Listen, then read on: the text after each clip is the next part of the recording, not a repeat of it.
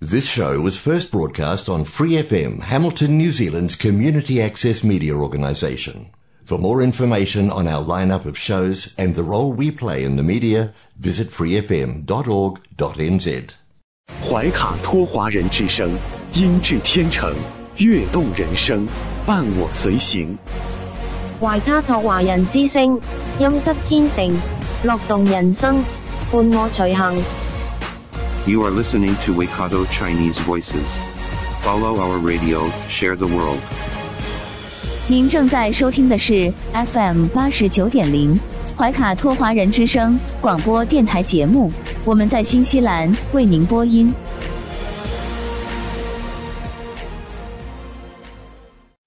听众朋友们，大家晚上好！感谢您如约守候怀卡托华人之声。我们的节目正在通过收音机立体声调频 FM 八十九点零和微信公众服务号博雅文创为您并机播出。接下来两个小时的黄金时段播音将由我奥斯卡、小峰、轩轩为您共同带来。首先和您见面的栏目是由《中新时报》特约播出的新闻晚班车。天涯不遥远，世界在耳边，声音通四海，资讯传万家。怀卡托华人之声新闻晚班车，聆听中国，感知世界。新西兰时间七点，现在我们进入由新西兰南北岛全国发行的《中新时报》带给大家的新闻晚班车。在接下来的十分钟里，小峰和奥斯卡与您一起回顾新西兰国内新闻。我们首先来看第一条消息。新西兰疫情新闻发布。新西兰卫生部报告，本周新冠病例数量再次下降。在过去的一周里，新西兰有一万九千二百一十五个新的新冠病例，比前一周少了两千多个。在这个总数中，超过三分之一是再感染患者。社区病例的七天滚动平均数为两千七百三十八，与上周一的平均数两千九百九十六相比有所下降。此外，还有五十七名感染新冠的人死亡，共有三百三十三人因该病毒而住院，其中八人在 ICU。在今天报告的死亡病例中，有三人来自北地，十九人来自奥克兰地区，七人来自怀卡托。六人来自丰盛湾，两人来自湖区，三人来自霍克斯湾，一人来自塔拉纳基，三人来自中部地区，一人来自王格努伊，三人来自惠灵顿地区，一人来自尼尔森马尔堡，七人来自坎特伯雷，一人来自南部地区。死亡人数中有一人不到十岁。一人年龄在十至十九岁之间，两人三十多岁，三人四十多岁，七人五十多岁，六人六十多岁，十四人七十多岁，十六人八十多岁，七人九十多岁。新西兰卫生部说，在这些人中有二十七名妇女和三十名男子。上周，新西兰还宣布在境内发现了 XBB.1.5 变体。它是奥密克戎 XBB 亚变体的后代，它本身是两个早期菌株 BA 二点七五和 BA 二点幺零点一的杂交。继续带来疫情相关信息：一名未接种疫苗的美国妇女因害怕在美国感染新冠，而在新西兰申请难民身份，但她的申请被驳回了。根据移民和保护法庭最近公布的信息，这名五十多岁的女子于二零一二年移居新西兰。她在申请难民身份时说：“如果她返回美国，她将面临感染新冠的风险。”虽然这名妇女相信戴口罩等方式可以有效拒止病毒，但她没有接种疫疫苗，原因就是。像他大约十二年前接种流感疫苗一样，他担心会像之前一样产生不良反应。他不太相信新冠大流行在美国已经结束，而且认为即将到来的冬天将会再次大爆发。他声称，如果他生病了，美国政府不会为他提供足够的住院治疗。他说，美国政府有不向穷人和被剥夺权利的人提供医疗的历史。此外，他说，自九幺幺恐怖袭击以来，他感觉美国的生活并不安全。据法庭了解的信息，这名女子害怕遭到报复性攻击。她将美国视为战争贩子国家。她认为。美国种族分裂、枪支泛滥，感觉在自己的祖国面临被杀或严重受伤的风险。他强调，因为美国四分五裂、枪林弹雨，处于内战边缘。据悉，这名女子在2018年嫁给了一个新西兰人。由于该男子在美国，他将无法在美国与他团聚。仲裁庭承认这名妇女确实有可能感染新冠病毒，但不接种疫苗是她的选择。如果她确实感染了新冠肺炎，她的困境并不构成难民身份标准下的迫害。法庭表示，没有证据支持上诉人的论点，即可用的抗病毒治疗会因歧视性原因而被拒绝。虽然没有保险的人面临一些治疗费用的问题。但没有迹象表明穷人和被剥夺权利的人被拒绝接受治疗，因此新西兰法庭驳回了他的申请，因为他在美国没有被任意剥夺生命或遭受虐待的风险。下面来关注产业新闻：一架载有一百吨车厘子和小龙虾等高价值商品的航班从基督城起飞，飞往亚洲。这是在农历新年前。将新西兰的顶级农产品运送到那里的许多额外航班之一。飞往台北的波音777是本月从基督城起飞的八架额外货运航班之一。基督城机场首席执行官表示，这是出口的高峰期，这对南岛出口商来说是一个巨大的推动力，将他们的产品推向这些主要市场绝对是至关重要的。而且很多这种产品都将迎接农历新年。由于航空业仍在恢复到疫情前的水平，因此很难找到运输货物的空间。基督城机场首席执行官表示，通常百分之九十的货物都在客机的机腹舱内，客机仅恢复到百分之六十左右，因此运力不足。所以，我们现在拥有的是专用货机。这些服务总共将运输八百吨高价值出口产品，包括活龙虾、牡蛎和新鲜樱桃。一家出口商主席说：“额外的航班帮了大忙，它为行业提供了更大的灵活性，可以定期处理大量的数据。货物在工厂进行处理以后，被储存在零度以保持新鲜度。”并且可以在飞机起飞前四十八小时到六小时之间到达任何地方，而从基督城出发意味着它会更快上市。业内人士表示，在过去的几年里，我们不得不更多的使用奥克兰，这意味着我们不得不将水果从奥塔哥中部运到奥克兰，再花二十四到四十八小时。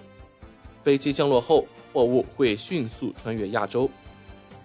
虽然航班降落在台北，但货物最终会到达许多其他亚洲目的地，所以基本上被采摘到消费者餐桌可能需要四十八小时到一周左右的时间。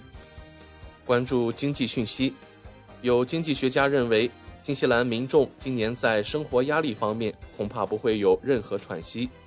一份联合展开的调查发现，截至去年十二月。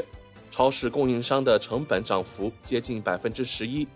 此外，经济学家表示，有多种因素可能导致物价进一步上涨。媒体昨日在基督城采访多位民众，很多人都在惊吓感受到了物价压力，尤其是农产品、杂货类商品价格的未来走势仍不明朗，存在诸多不确定性。首席经济学家称。供应商成本占到商品终端售价的三分之二。尽管全球食品价格正在缓慢回落，但新西兰的情况依然很严峻，经济面临很大压力，存在人力和资源短缺的情况。我们只能在僵局中等待。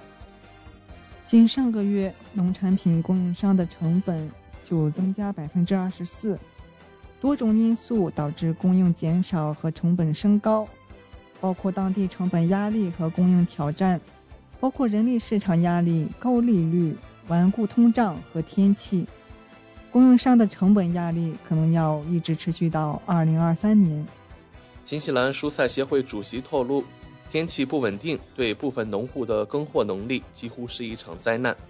几个月前，我们原本希望能有一个天气稳定的夏天，蔬菜按时种植并轻松收获。相反，我们等来的却是最近的飓风黑尔导致封路，住宅受影响，田地陷入困境。不仅如此，运输部门也表示，不断上涨的柴油价格和人力成本正在转嫁给消费者。政府的汽油税减免优惠从一月底结束，延至三月底，但优惠力度从二月底开始减半。新西兰货运协会首席执行官指出，一旦优惠彻底结束，成本压力将继续走高。航运成本和全球食品价格已经在国际范围内放缓，然而，鉴于劳动力市场受限、高通胀和恶劣天气，预算压力。可能还会持续一段时间。下面来关注治安新闻。奥克兰中区一购物中心今晨发生飞车抢劫，四名少年犯被拘，受害商家包括一家肉铺和一家蔬果店。警方发言人称，今晨三点接到肉铺报案，警方赶到现场时，不法分子已沿高速公路驶离。发言人表示，警方当时没有立即启动追捕计划，但警用直升机在空中保持观察。逃逸车辆被钉刺带成功击中后继续前行，最终在梅森贝停下，四名青年被拘。据肉铺经理介绍，隔壁蔬果店首先被抢，五名青少年涉案，他们砸毁一大面玻璃，强行进入。大概有店铺面积的四分之一。三人入内后开始搜寻现金，一人拿着一把大刀，另一名案犯拿了一大堆冰激凌，这是商家唯一失窃的物品。案发后，警方迅速赶到现场，但却对青少年作案的事实丝毫不觉意外。警方会跟进处理，但基于年龄因素，案犯可能被拘留几小时就会得到释放，其中。最大的只有十六岁，这是最让人失望的地方。他说：“他们今晚再干一票的可能性很高。”在一起怀卡托加油站抢劫案中，十二人被逮捕，其中包括一些九至十五岁的青少年。一群人袭击了工作人员，并拿走了香烟。被指控的犯罪者乘坐偷来的汽车逃离了现场。其中一辆被警察找到，最后一名十五岁的少年被拘留。不久之后，警方在一处住宅区内找到了一群年轻人，在那里发现了一些被盗的收银机和香烟。另有十一人在该住宅被逮捕。警方说，在这些被捕者中，有十名青少年，年龄从九岁到十五岁不等，正在通过青少年程序进行处理。其中一些人已经在青少年法庭出庭。警方说，事件发生后，服务站的两名工作人员受了轻伤，可以理解他们对当天早上发生的事情感到不安。警方的重点仍然是努力防止这种类型的犯罪，并继续追究责任人的责任，在可能的情况下将他们送上法庭。以上就是今天新闻晚班车的内容。接下来将进入每周一晚上由纽华特产特约播出的一档有关新西兰特产的推荐栏目《纽华好物》。更多精彩马上回来。您正在收听的是怀卡托华人之声，调频立体声 FM 八十九点零，这里是新西兰中文广播电台节目。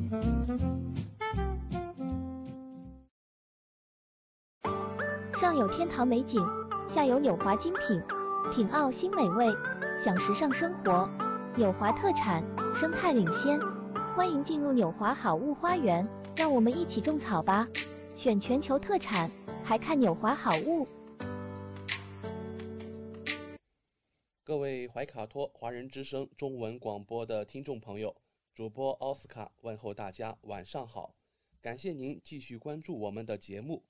从二零二一年开始，怀卡托华人之声迎来了一位全新的品牌嘉宾，我们请出新西兰纽华特产的好物推荐官，和收音机前和正在线上收听节目的新老朋友们认识一下。大家好，这里是纽华好物。我是你们的种草师小牛，今后就由我来给大家种草啦。小牛晚上好，很高兴在今后的每周一与您共同为听众朋友带来我们的纽华好物。没错，纽华好物是一档介绍新西兰本土特产的栏目，其中“纽”就是代表英文音译的纽西兰，也是华人朋友习惯发音的新西兰，而“华”。自然就是中华大地了。纽华特产的名字太有意义了。收音机前和正在线上收听节目的听众朋友，通过哪些渠道可以了解我们纽华特产呢？纽华特产的官方网站是三 w 点 n z i n c n 点 com。这个域名其实非常好记，N Z 代表新西兰英文简称，而 C N 是中国的英文简称。用 i n 连起来，n z i n c n 其实就是新西兰在中国的意思。嗯，没错。还有一个更简单的办法，听众朋友，无论您用谷歌还是百度搜索“纽华特产”，点击排名第一个搜索结果，就进入我们的官方网站了。是的，大家有什么不明白的，也可以添加我们的微信号“纽华”的汉语拼音全拼 n i u h u a。很乐意为大家解答。当然，大家还可以通过每周全国出版的《中新时报》醒目的位置，找到纽华特产最新最全的整版促销海报。嗯，线上购物的确是在疫情期间保证自己和他人健康的安全方式。小牛，我们消费者在纽华网上购物的时候，在支付环节也会更方便吗？嗯，是的。主持人这个问题，相信大家都很关心。数年以来，纽华特产与时俱进，在前期人民币纽币银行转账的基础上，先后开发并上线银联支付、微信支付以及支付宝扫码支付。您可以方便的使用您喜欢的方式，通过人民币或者纽币进行支付，完全不产生任何手续费。有这样简单便捷的多项选择，真是太好了。下单以后，我们可以看到物流情况吗？没问题。纽华特产在用户后台植入了您的专属物流跟踪系统，保障海淘用户随时掌握国际快递清关的状况，真正让消费者做到全程监控。上周纽华好物通过推荐官小牛的介绍，相信听众朋友对于安提珀。真效保湿修复水凝霜，星期四浓妆百分之百茶树油，以上两款产品有了一个比较详细的了解。那么今晚的节目，我们和大家聊些什么话题呢？相信大多数听众朋友们都知道，HP 幽门菌是引发胃癌一级因素，有以下症状就需要高度警惕啦，比如说腹泻、便秘。胃痛、胃胀、口腔异味、反酸、烧心、恶心、呕吐、体重增加。要预防幽菌感染，刻不容缓。它可以通过共餐传播、接吻传播、口粪传播，还有不良的饮食习惯。不防不治，放任小问题就变大问题。首先开始的就是胃炎，最后是胃溃疡。还有十二指肠溃疡，最后就会导致成胃癌了。传统抗生素疗法代价比较大，益生菌抗菌才是 HP 治本关键。我们来看一下抗生素疗法和我们纽华的 EZZ 益生菌疗法有什么区别吧。抗生素疗法是过度杀菌，会增加。致病菌耐药性，抗菌效果就会变差，伴随胃肠道不良反应，疗程难坚持。抗生素耐受，加大治疗难度，有益菌也会大幅下降，让你的微生态失衡。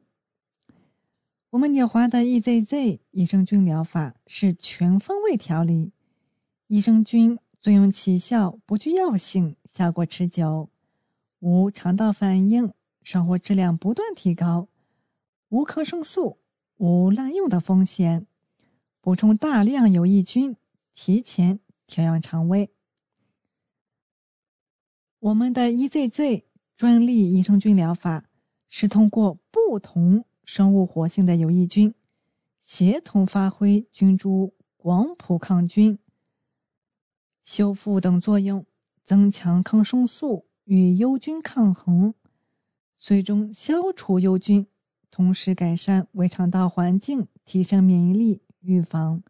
幽门菌的复发，EZZ 抗幽益生菌是专研配方，除优调养两手抓，菌种全面无漏网，五百亿 CFU 高含量、高活性，起效快，每粒含有五百亿有益菌，补充足够有益菌，能够快速输胃。减轻胃肠痛楚，耐唾液、耐强酸、耐胆碱。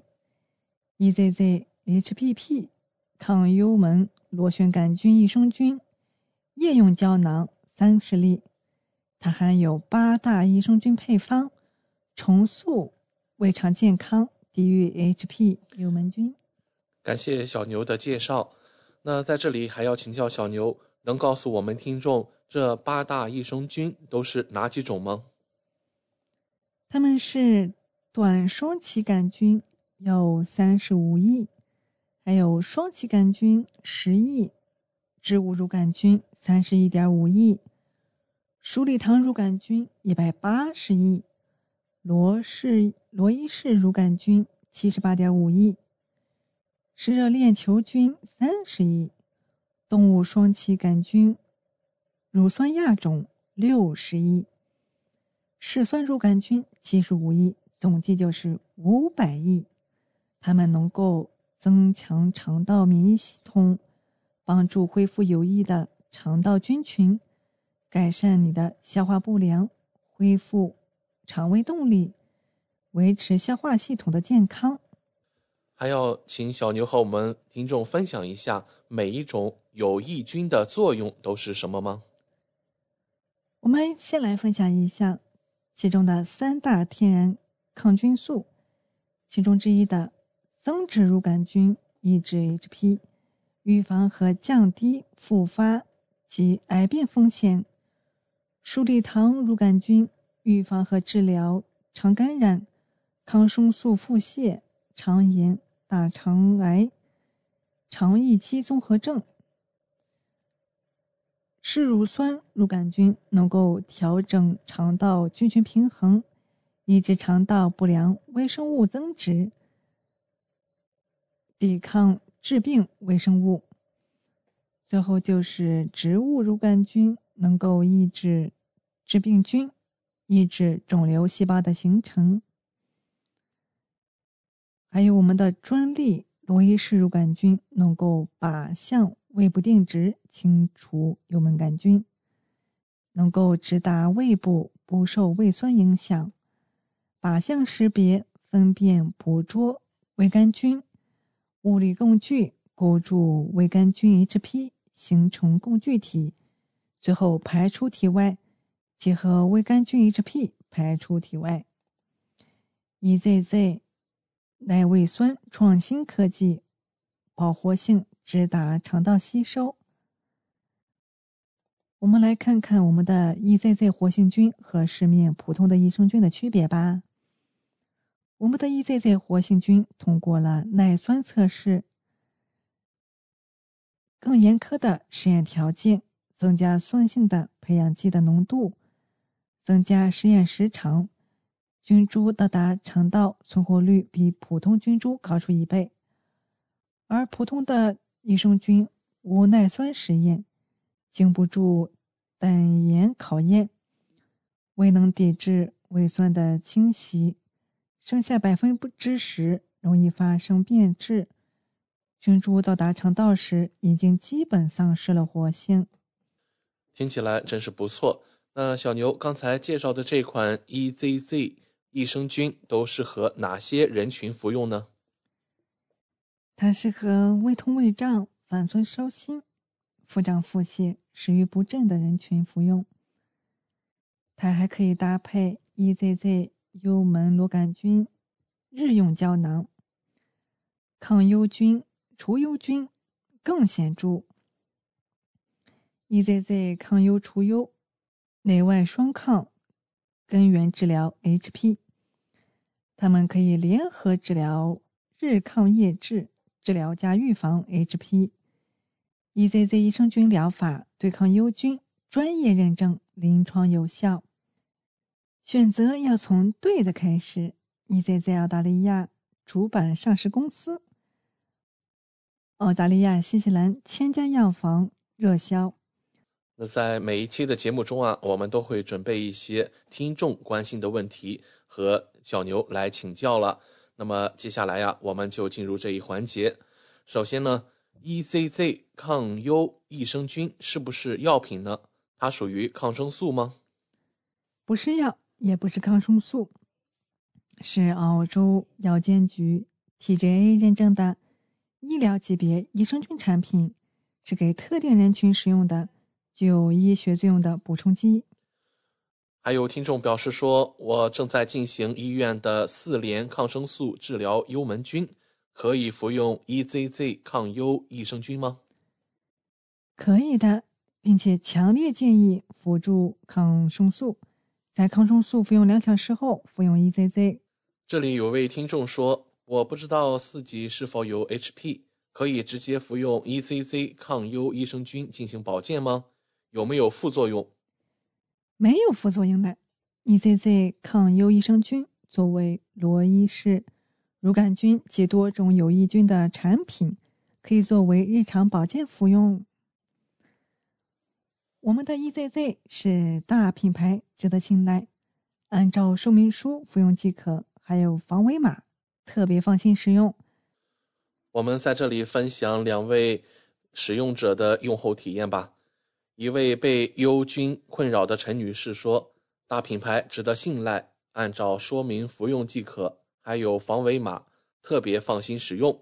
这款益生菌针对幽门螺旋杆菌，吃了一段时间了，感觉效果慢慢体现出来，口气比之前好多了，肚子不胀了，消化也好了，幽门菌明显降了，不吃那个四联疗法了，吃够了，够够的。”这里还有一位健康达人西西说：“这个益生菌吃着方便，一天一粒，胶囊直接吃，或者打开胶囊到水里喝都可以。经常外面吃饭或点外卖的人士，很容易得幽门螺旋杆菌。这个益生菌对肠道有好处，可以预防幽菌。”那在这里，我们和听众也介绍一下 ECC 品牌吧。ECC 生命科学控股股份有限公司是一家基因组生命科学公司，其使命是提高生活质量和人类健康。ECC 专注于基因技术的研究和开发，以应对四个关键的人类健康挑战，分别是基因长寿、人乳头瘤病毒、幽门螺旋杆菌和体重管理。ECC 热衷于通过在澳大利亚、新西兰、中国和世界各地的全渠道模式发展电子商务和分销高质量产品，为消费者健康的未来投资。最近啊，有听众朋友也跟我们反映过，总被各种健康问题困扰，比如关节磨损、老化、家务爬楼费劲，还有高强度运动等等。那就需要我们纽华的 m y t o Q。骨赋能新版胶囊啦，它能够对抗三十七万亿细胞压力，一步强健骨关节。MetoQ 骨赋能胶囊还有独家专利 MetoQ 分子，原 ABA 湖人队力量总监也在使用。能够做到靶向修护骨骼细胞，减缓关节磨损老化，助力关节年轻态。二十二年科研探索，开启细胞级健康革命。截至二零二一年，MyToQ 分子已拥有六十项全球专利，十二项临床实验证实功效，和一百多家国际科研机构合作。服用建议就是每日清晨空腹两粒，三个月一周期就可以显著强化细胞健康，先对抗后养护，一步高效支持关节灵活。独家专利 MitoQ 分子搭载高度提纯精华，养护关节效果加成。MitoQ 分子靶向修护骨骼细胞。高效对抗骨骼细胞压力，让器官养成成分更好吸收，事半功倍。它含有新西兰绿醇贻贝提取物，源自新西兰的纯净海域，天然先进提取技术，去除致命蛋白，成分安全，富含欧米伽三，减轻胀感，丰富软骨素。养护关节，支持呼吸系统的健康，防止肺部粘液过度分泌。人体是由三十七万亿个细胞组成，细胞压力是健康问题的原点。随着年龄增长与不良习惯的影响，损坏细胞的物质自由基不断堆积，由此形成细胞压力。受压力的细胞自由基堆积的线粒体。就会给身体带来危害。独家专利的 Mito Q Mito Q 分子能够有效对抗细胞压力，靶向直达细胞线粒体内部，从源头中和自由基。MitoQ 分子靶向修护细胞是对人体的一大帮助。MitoQ 能够解锁健康第一步，焕活全身三十七万亿细胞。全球科研临床证实，metQ 分子可有效保护肌肉组织。临床实验表明，长期服用 metQ 对运动后淋巴细胞和人体肌肉组织的线粒体和核基因组具有保护作用。感谢纽华好物推荐官小牛的精彩介绍。节目尾声，主持人奥斯卡照例要给大家争取福利了。今天有哪些给怀卡托华人之声电台听众专属的优惠活动呢？纽华特产一定不让大家失望。最近纽华的新西兰仓还有一件包邮、整单包邮清仓大促活动。首先，只要您在纽华特产网站注册自己的账号，系统将会直升一级 VIP 账号，不需要通过任何前期购买架构，就可以直接看到比注册前更优惠的实体价格。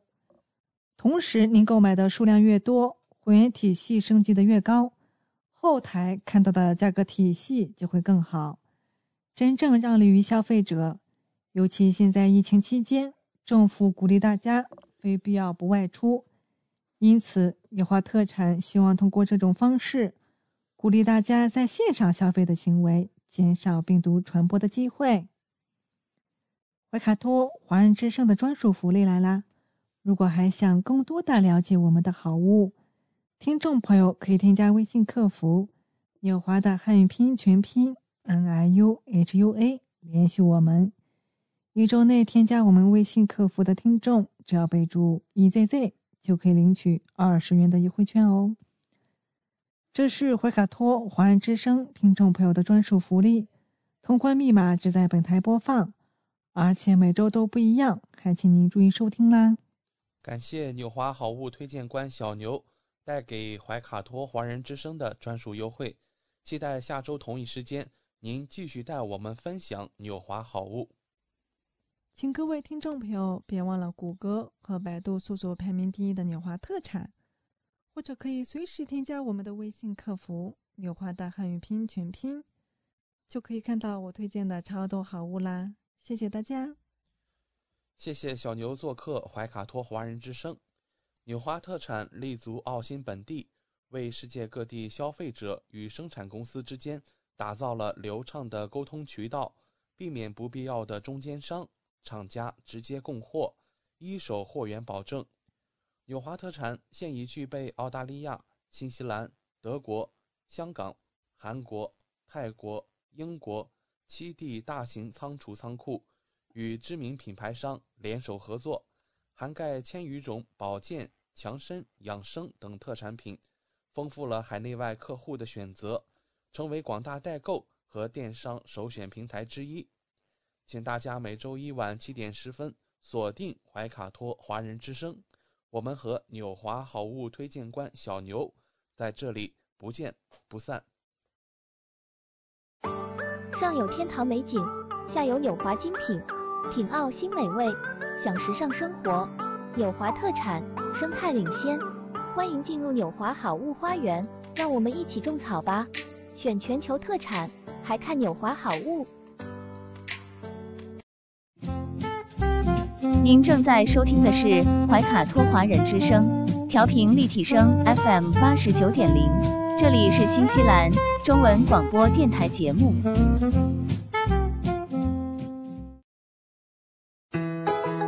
讯全方位，生活零距离，新西兰大小事，有声世界，无限精彩。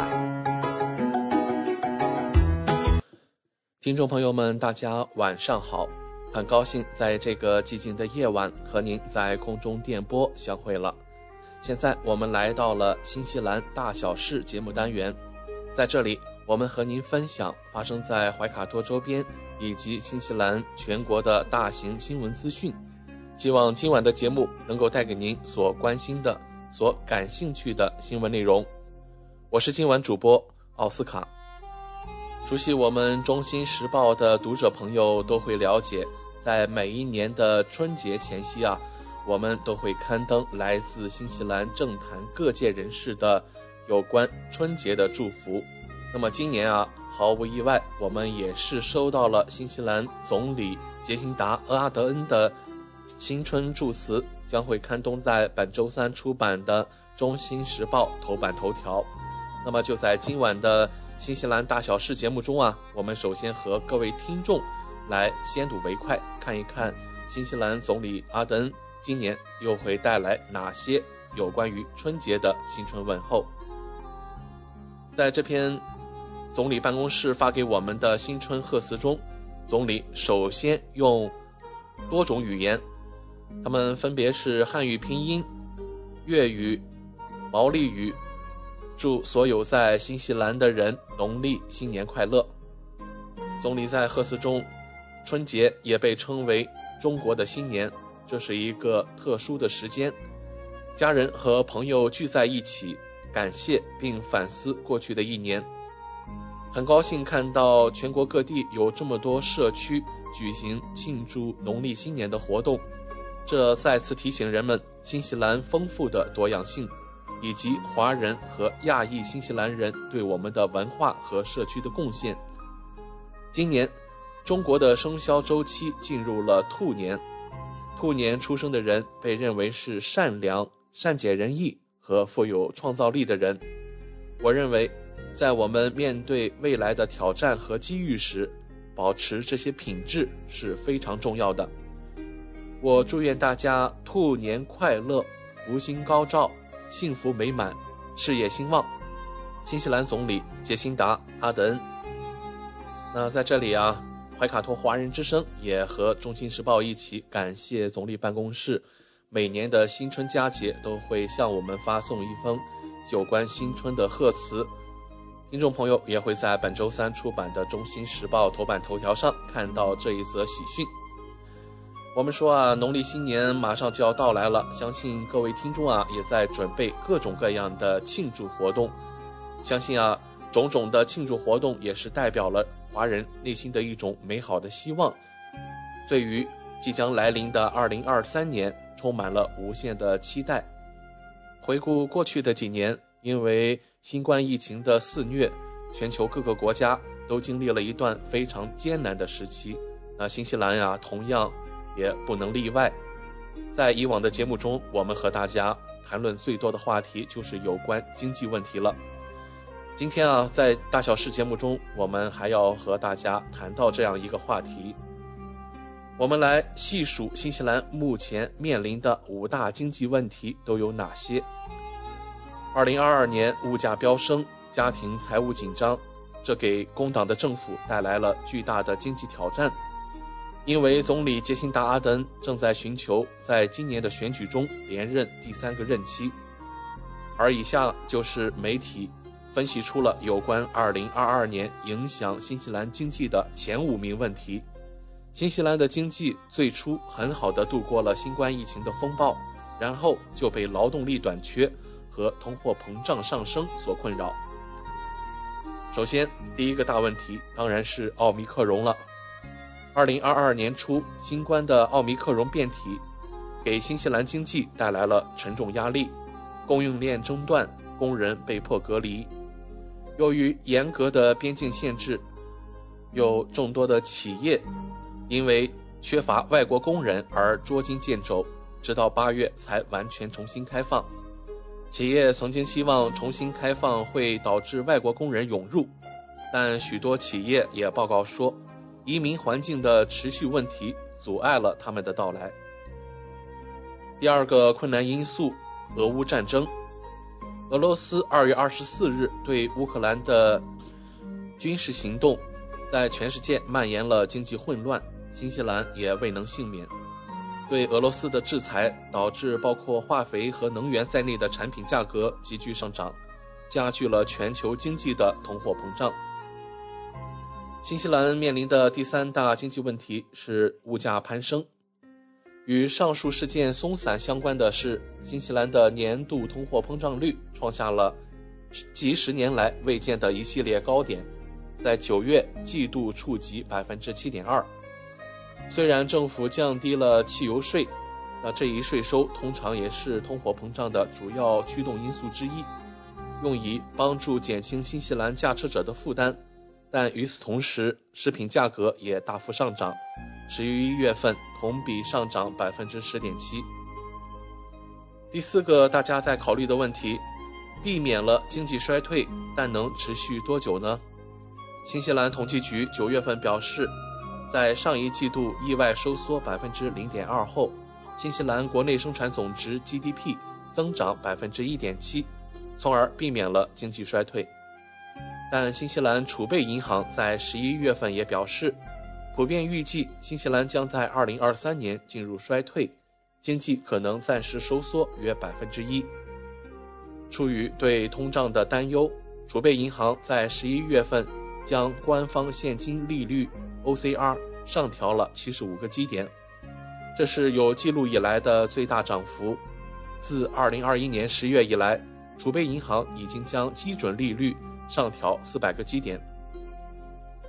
第五个问题，房价仍在下跌，储备银行激进的加息方式尚未能成功的控制通货膨胀，但已成功的削弱了2020年和2021年炙手可热的房地产市场。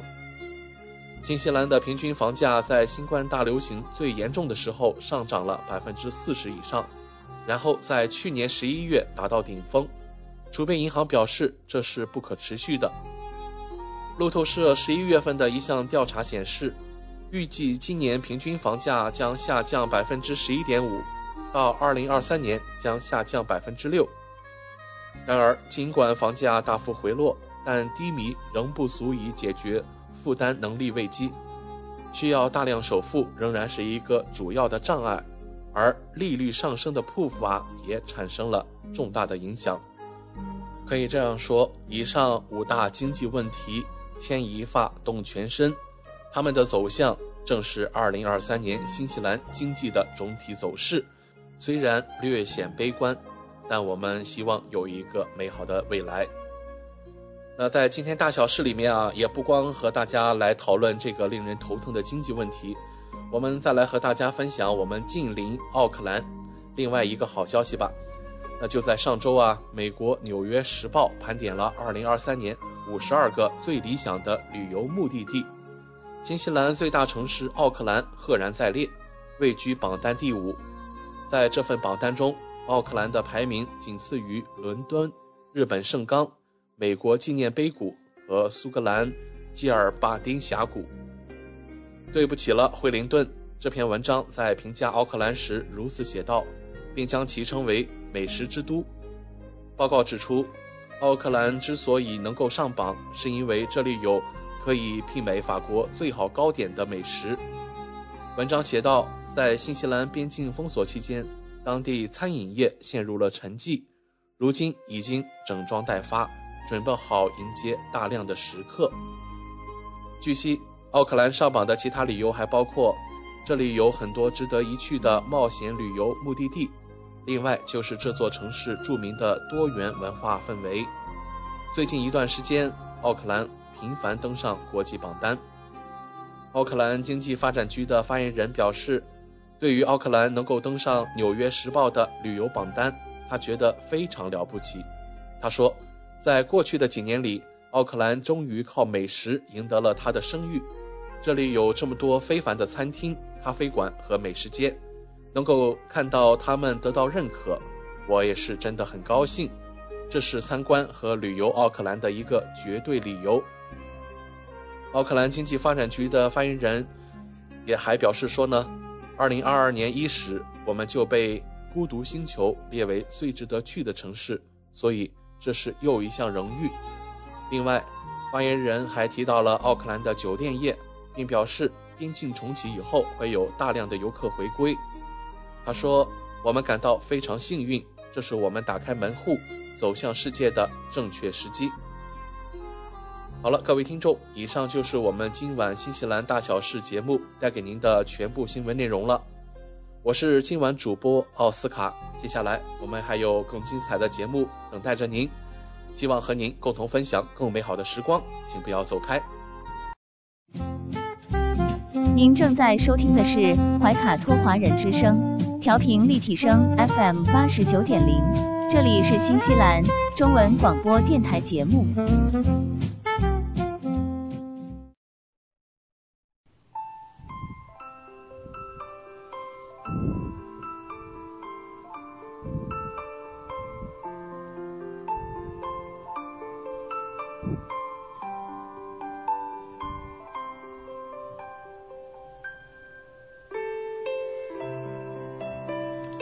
亲爱的听众朋友们，新西兰怀卡托华人之声一直陪伴您，我是主持人轩轩。光影随行，戏如人生，分享精彩的影视作品，无论是电影、电视剧，还是优秀的纪录片，都会陆陆续续的来装点您的生活。今天呢，我们先走进这样一部新剧，呃，它的名字叫《江河日上》。《江河日上》呢是近期的一部国产剧，由黄志忠自导自演，同时呢还有梅婷、呃张国强和苏可的加盟。说起黄志忠先生哈，我们一向认为呢，他是一位正反角色都能驾驭，嗯，非常专业的优秀的演员。说起他做导演，哎，这个还是头一回听说哈。其实呢，黄志忠呢曾经尝试过一次自导自演，嗯，在二零一九年。曾经上映过一个年代剧，叫做《神探柯晨》。这部剧的收视的成绩还是可以的啊。可能这次试水之后呢，他感觉自己还是蛮有天赋的。啊，眼下呢，我们要聊的这部新剧叫做《江河日上》。《江河日上》啊，主要讲述了綦江市出现了蓝藻。呃，严重污染的问题，哎，这是一部和环保有关的。那新任的环保局长林寒江负责处理这件事情。林寒江经过调查呀，发现呢，其实事情远远比表面表现的更加复杂。水质的检测报告这些年呢，还一直显示着是合格的。好，见怪不怪了，我们。林寒江最终查出了呢环境的根本问题，并且呢决定呢开始着手解决水质问题。然而呢，如果一动手，百姓的生活啊，甚至这个城市的经济发展都会受到影响。林寒江最终是运用了他的智慧才干，排除万难，重新将綦江恢复成了绿水青山的故事。哎，这里还是那句话啊，习主席说的“绿水青山就是金山银山”。环保题材的这个电视剧哈，在中国时下的影业当中还是比较稀缺的啊，真的不是那么多见啊。我们回顾黄志忠的代表作，主要是集中在像我们说历史剧特别多啊，啊历史剧啊、抗战啊，还有这个探案这方面的。这次呢，他自导自演的这部新剧，该给人以充足的悬念和期待的感觉。那这部剧的女主角呢是梅婷啊，她可是实力派的演员。梅婷近年呢是接了很多的生活剧，嗯，这正是她所擅长的领域。早年她的作品呢就是这一类的比较多啊。那相比于黄志忠而言呢，似乎是梅婷啊在这次新剧的更新啊，应该说是在她的舒适圈里面演这种戏啊。同时呢，另外一位实力派的演员张国强也加盟到了这部剧的拍摄当中，并且是担任主要角色。张国强啊，早年出演了很多的经典，像军旅啊、抗战啊，啊，说起来就真的士兵突击、我的团长，还有什么我的兄弟叫顺溜哈，是他和王宝强的合作的作品。还有在前几期的节目当中呢，我们还曾经分享过一部电视剧，叫做《分界线》。对呀，男主角呢是应该说是双男主啊，是张国强和何冰老师。那此外呢，是张国强和张译的一幕形象组合，一直很深入人心。这两部剧呢，他们分别饰演了呃战争和现代时期的一对战友。那在今年呢，张国强出演的悬疑剧《重生之门》上映，这部剧当中呢，也是他和张译来饰演师徒这两个角色。哎呀，他们俩经常的同框啊，真的是 引起了我们的很多回忆杀，有没有？好，除了以上几位实力派的演员呢，这部新剧《江河日上》还有一位呃非常面熟的人加盟，那就是苏可。苏可呢，曾经出演过像王扶林导演执导的《三国演义》中的汉献帝刘协。此外呢，还有八七版《红楼梦》中王熙凤身边的一位书童叫彩明，当时看着是其貌不扬啊，但是呢，嗯，在这部新剧当中啊，他这个角色是非常值得我们期待的。啊，既然刚才聊到了王宝强啊，我们发现呢，哎，王宝强也有了自编自导的作品哦，呃，这个叫做《八角笼中》。哎，说起这个名字，不知道给大家的第一感觉是什么？有的网友说呢，感觉像个动作片。说起《八角笼中》呢，这并不是王宝强自编自导的第一部作品了。之前呢，他还曾经推出过《大闹天竺》，还记得吧？哈。然而呢，他是过于的追求这种个人风格啊，去彰显他，去标新立异也好，并没有迎来一番大红大紫。反而呢，受到了不少的质疑和诟病，脱离现实啊，就是为了搞笑而搞笑啊，还有这个真是嗯无厘头的这种结局哈，当时是一时的失利啊。其实呢，很多的听众朋友或者观众朋友关注王宝强，是源自冯小刚执导的那部电影叫《天下无贼》，还记得吧？对，他在里面还问呢，哎，那谁是贼嘞？好，凭借着几乎是本色的出演傻根这一个角色呢，王宝强给无数的观众留下了深刻的印象。在《天下无贼》之前呢，王宝强也有了自己的作品，比如说《盲井》。哎，这部作品，他凭借《盲井》还斩获了金马奖的新人奖。嗯，他本人也是有真功夫的，那不错的身手，再加上接地气的表演，王宝强之后的影视道路呢，真的是一路走一路红啊！像《士兵突击》《我的兄弟叫顺溜》到《集结号》《人在囧途》，再到像《树先生》《泰囧》，嗯，甚至呢像真人秀这种综艺节目《奔跑吧兄弟》啊，他也有参加。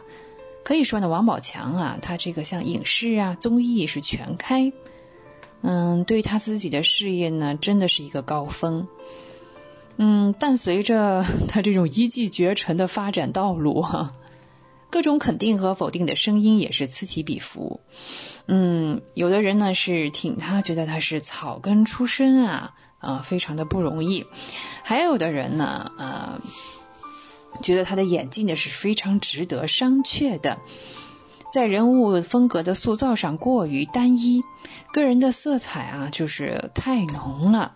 还有呢，有人观众觉得经常看到他，这个也有他，那里也有他，已经呢观剧疲劳感都来了哈。好，作为演，这次呢看来王宝强是收敛了一些不必要的光芒，用三年多的时间精细的打磨了。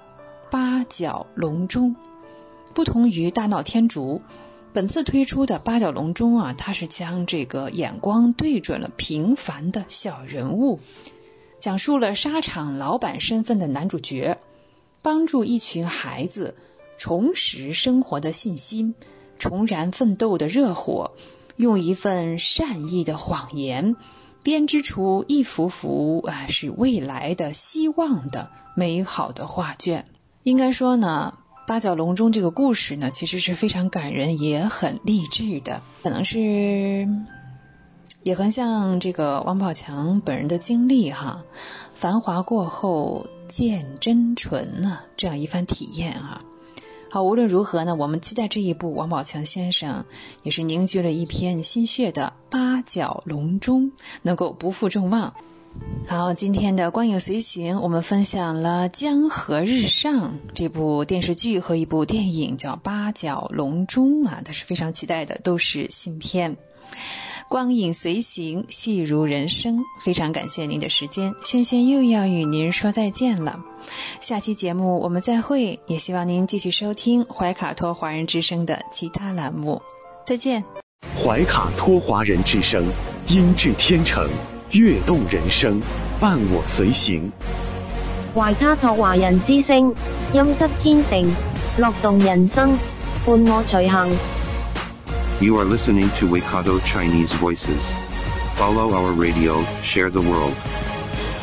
您正在收听的是 FM 八十九点零怀卡托华人之声广播电台节目，我们在新西兰为您播音。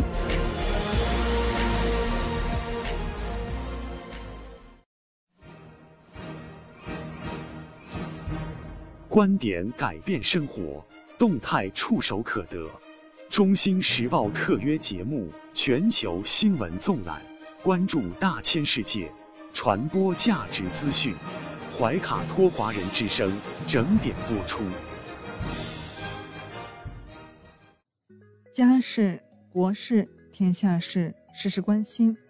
这里聚焦了社会的点点滴滴，最新最快的国内外政治。经济动态，尽在每周一八点的全球新闻纵览。今晚直播间为您播报的主持人是小峰和奥斯卡。首先，我们来关注中国大陆新闻。《求是》杂志发表习近平总书记重要文章，在二十届中央政治局第一次集体学习时的讲话。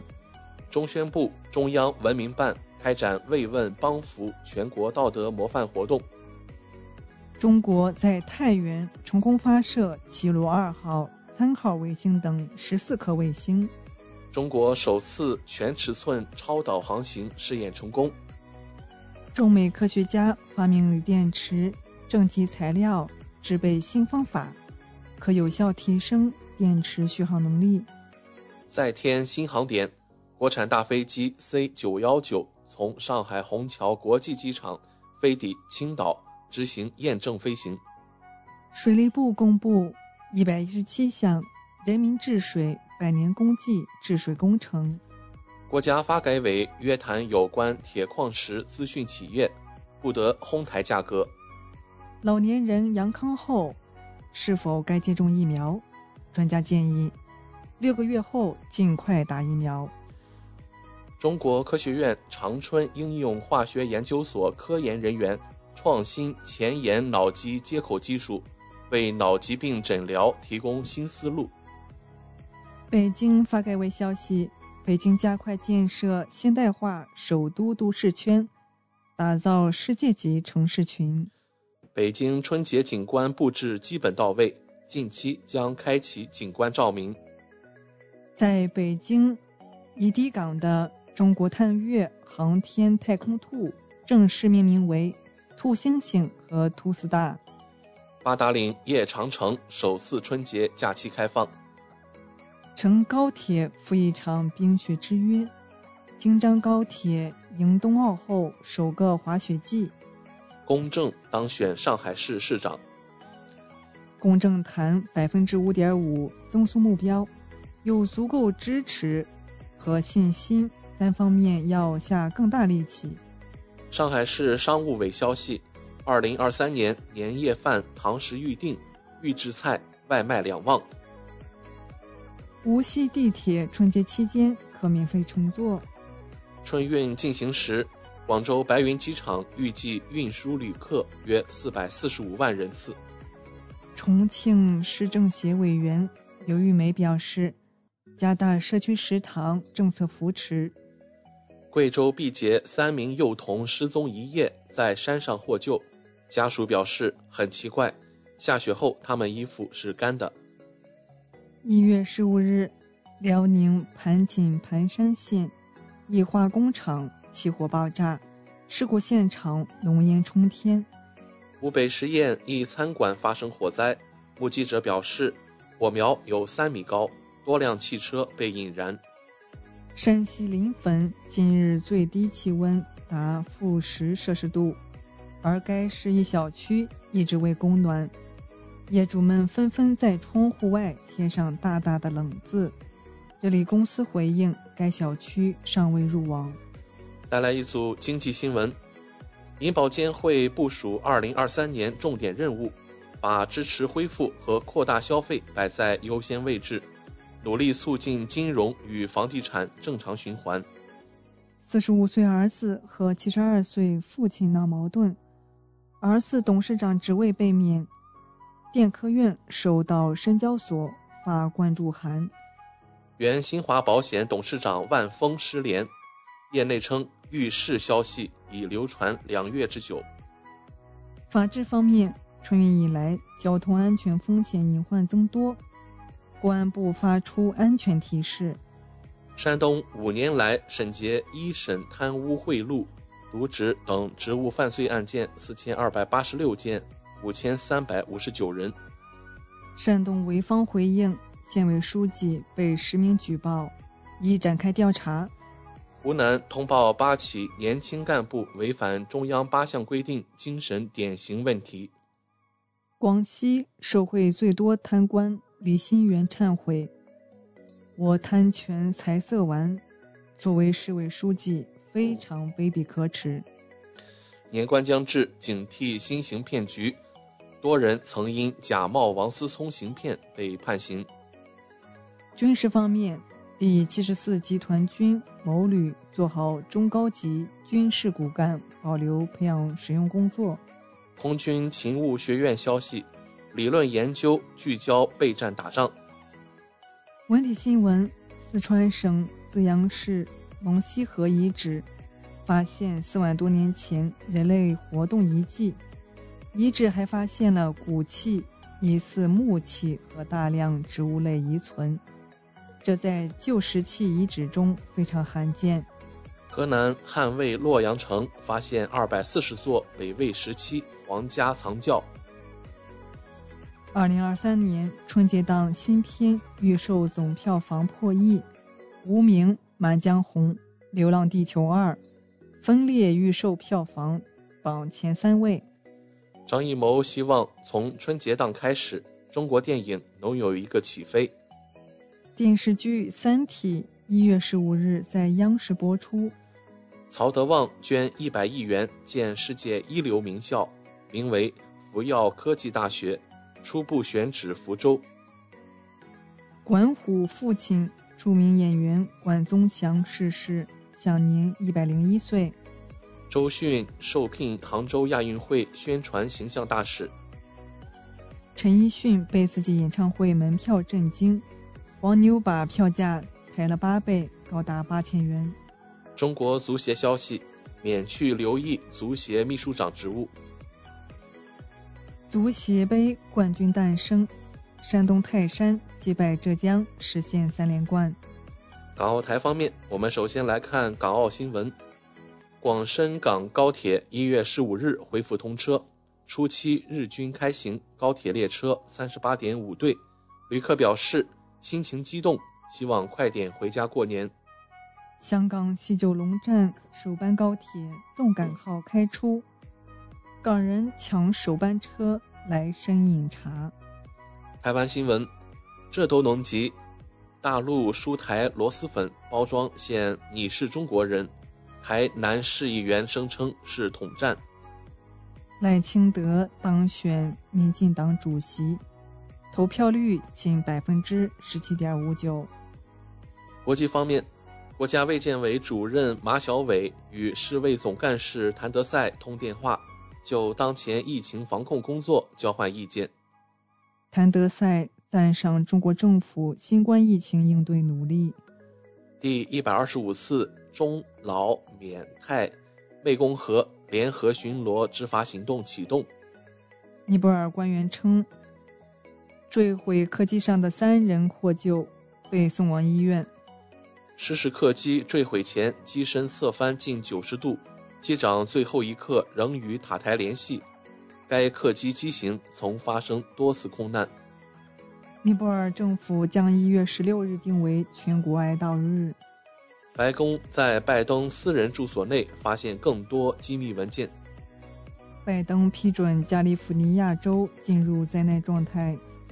外国媒体消息，持续暴雨凸显美国加州供水基础设施缺陷。美国女子公交车上用刀刺伤十八岁亚裔女学生，理由竟是以为她是中国人。美国在叙利亚非法驻军使用五十三辆油罐车倒运叙利亚石油。特斯拉全球大降价引维权，马斯克回应。涨价时没人补差价。特斯拉称，二零二二年累计为车主节省了二十亿美元的动力成本。俄罗斯媒体消息，普京谈特别军事行动，称进程积极。普京就尼泊尔坠机事故向尼泊尔总统致慰问电。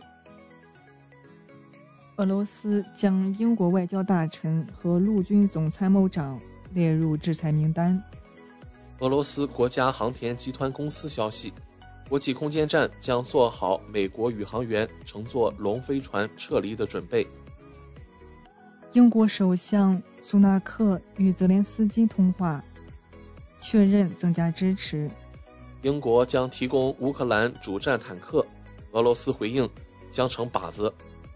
乌克兰第聂伯罗市一公寓楼遭袭。死亡人数上升至十二人。玻利维亚外长罗赫略麦塔批评美国高级官员就波局势发表的言论违反国际法，干涉玻利维亚内政。塞尔维亚总统武契奇表示，匈塞铁路对推动塞北部发展至关重要。科索沃当局领导人试图冒充成。新泽连斯基是白费功夫。英国伦敦枪击事件致六人受伤，一女童伤势危重。德国国防部长决定提出辞呈，最早将于下周卸任。德国前外交官消息，德国半年盛产弹药仅够乌克兰消耗一天。巴西前总统波索纳罗被联邦最高法院列入调查对象名单。被控牵扯政变企图，巴西前司法部长被捕。飘来飘去没人要。巴西圣保罗号航母或成海上弃儿。俄罗斯副外长警告日本正走向军事化。日本自民党副总裁麻生太郎声称是好事。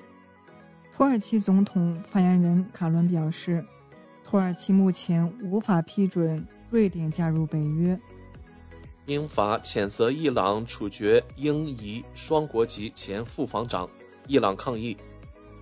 以上就是今天全球新闻纵览带给您的全部内容。主播小峰和奥斯卡，感谢您的收听。中新时报 Asia Pacific Times，新西兰南北岛全国同步发行。关注天下，服务新华，即刻关注官方微信公众服务号“中新华媒”，在线读报、华语广播、视频报道，应有尽有。您关心的时政新闻。您关注的生活爆料，您想知道的商业资讯，您想了解的社会百态，离不开您的《中心时报》。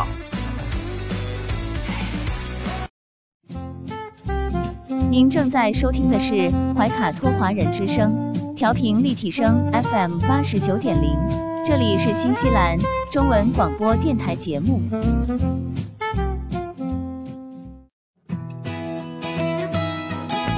分享读书的快乐，重温经典的感动。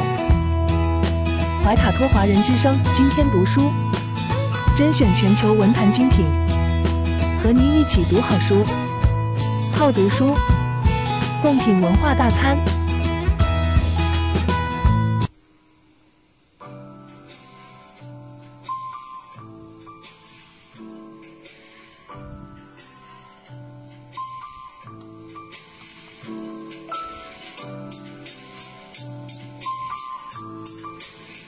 亲爱的听众朋友们，怀卡托华人之声正在播音，我是主持人轩轩。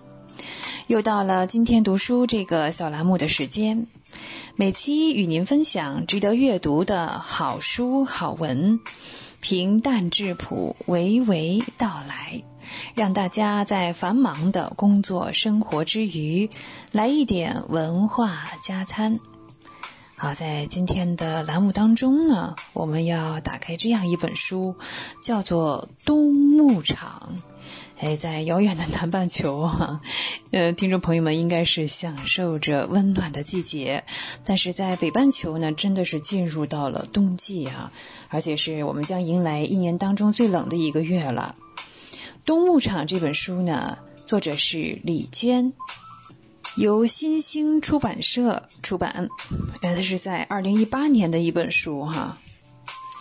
李娟呢是当代作家，一九七九年出生于新疆生产建设兵团，后来呢在家乡四川上学，高中毕业之后呢，到了阿勒泰，跟着母亲做裁缝，在呃牧区开小铺子卖点东西呀。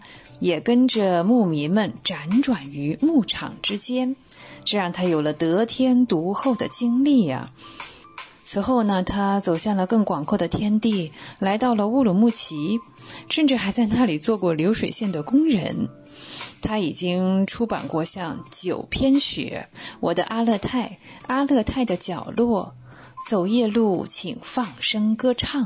等等这些散文集，获得了鲁迅文学奖、人民文学奖以及朱自清散文奖等等。要说起《冬牧场》啊，这是李娟的一篇长篇的纪实散文。嗯，其实最早的出版呢，嗯，不是在二零一八年啊，它是首次出版是在二零一二年。这本散文集呢，记述了李娟跟新疆哈萨克牧民一家呢，呃，深入这个他们的冬牧场生活的经历。作品中呢，处处洋溢着生活的气息，当然也呈现着少数民族地区，特别是游牧民族生活的艰辛和劳顿，也表现出了他们的个性当中的淳朴、坚强和真诚。二零一零年的冬天呢，李娟就跟随哈萨克的牧民叫居马，哎，这一家人就启程了，一路向南迁徙。最后呢，驻扎到了渺无人烟的一个地窝子里面啊。那呃，牧民的生活虽然是单调啊，也是比较辛苦的，可是，在李娟看来呢，还真是透着一些美好。比方说呢，羊群啊，晚归的夜晚，女人呢冒着大雪爬上沙丘，等着羊群归来。归来的男主人驹麻呢，嗯，他的身影显得格外的宽厚。一路走来，冬季草原的荒丘大雪，明月犬吠。让晚归的牧人那颗闲着的心呢，呃，慢慢的就沉静下来。其实呢，冬季牧场并不像我们想的那么单调和安静哈，冬季牧场也是忙碌的。嗯，李娟在牧场呢，往往是一连几个星期，呃，几个周呀都不会看到一个人从这里路过。当然喽，我们说电视啊、电话都是不通的，嗯，但是呢，我们可以听广播节目。有时候呢，远远看到有一个人啊，哎呀，隐隐约约这样走过来，其实是个素不相识的人，但是呢，也是极为欣喜的。牧民呢就会邀请这个过路人啊，捎点东西给朋友。在他们眼中啊，这是特别平常的事情，哇，人和人之间的这个诚信哈，就是这么容易建立起来，即便不认识也不妨碍，请进了账房里啊，嗯，喝碗茶，然后坐下来吃肉，哎，就是朋友了。李娟在牧民家的一整个冬天。从啊最一开始的他有点帮倒忙啊，真的很不熟啊，业务不熟练啊。到了后来呢，他可以帮忙啊挤牛奶啊，还可以帮忙放羊啊，甚至是呢啊铲屎筑墙，真正体验了牧民生活的甘苦。哈萨克族人的待客之道啊，说起来真的是他们不计较个人的得失。呃，在这篇这个文章当中呢，其中有一个讲啊，说驹麻呢想卖一匹马给这个就是牲口贩子，在价格没有谈拢之前啊，嗯，嫂子呢和驹麻就煮了一大锅羊肉，还有这个麦子粥来招待客人。最后呢，生意是没有做成的。嗯，驹麻呢只是为这个生意没做成而黯然的神伤，他并没有计较说。哇，他搭上的这一锅肉啊，还有各种各样的好吃的东西啊。然而，就这个像李娟啊，从她的这个思想来来考虑，就是哎，你看这个生意也没谈成，呃，时间也花了，这个人力、物力、精力都赔上了，真是得不偿失。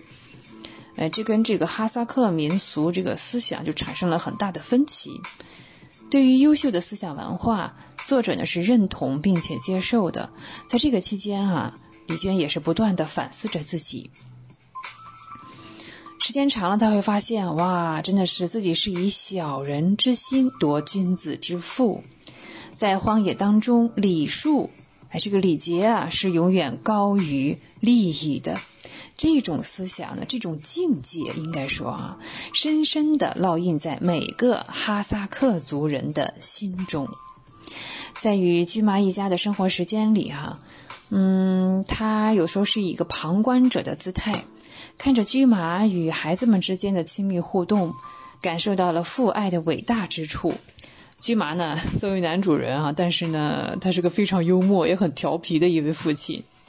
与孩子们相处的时候呢，采用的是既温柔又严厉的方式。他用自己的方式呢，为孩子们筑起安全的港湾。让孩子们健康快乐的成长。作者将呃这个细节哈，真的是描写的非常温馨、真实、感人。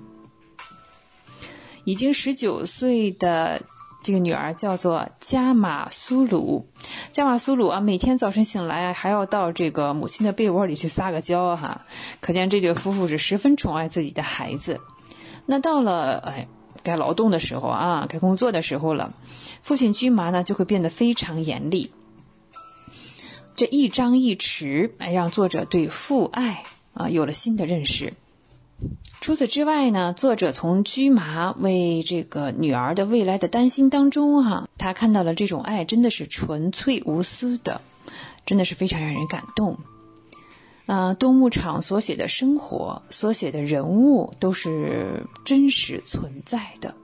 那他所带来的这种思想和境界，以及所写到的感情，更是人民群众、黎民百姓的欢乐、憧憬、痛苦、追求。特别是散文当中啊所运用的语言，也是牧民嘴中对生动活泼、接地气的语言啊。这一切呢，都是生活化的。啊，非常浓郁的，让人能够在其中沉醉的感觉，真的是原汁原味。李娟呢，目之所及都是最具有西部特色的，像沙漠啊、草原啊这样的风景。所描写的呢，也是最具有牧民特色的日常生活，像放牧啊、放牛、放羊啊。那那吃饭呢，还有这个宰杀牛羊啊。在地窝子里生活，还要忍受这个寒冬劳顿之苦，所展现的呢是哈萨克牧民的，我们刚才讲啊，这种善良和坚韧，是一种强大的生命力啊，是几百年来世世代代传承下来。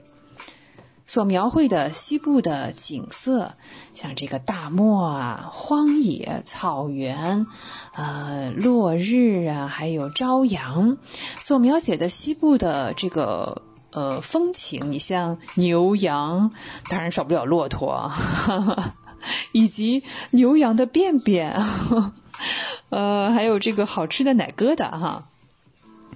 嗯，它所运用的是牧民独特的。汉化的口头语言，非常简短的语言当中啊，嗯，经常让人感到啊，让人会心一笑这样的幽默，啊，西部风情的特色呢，深深的根植于西部人民的生活、性格、文化和语言当中。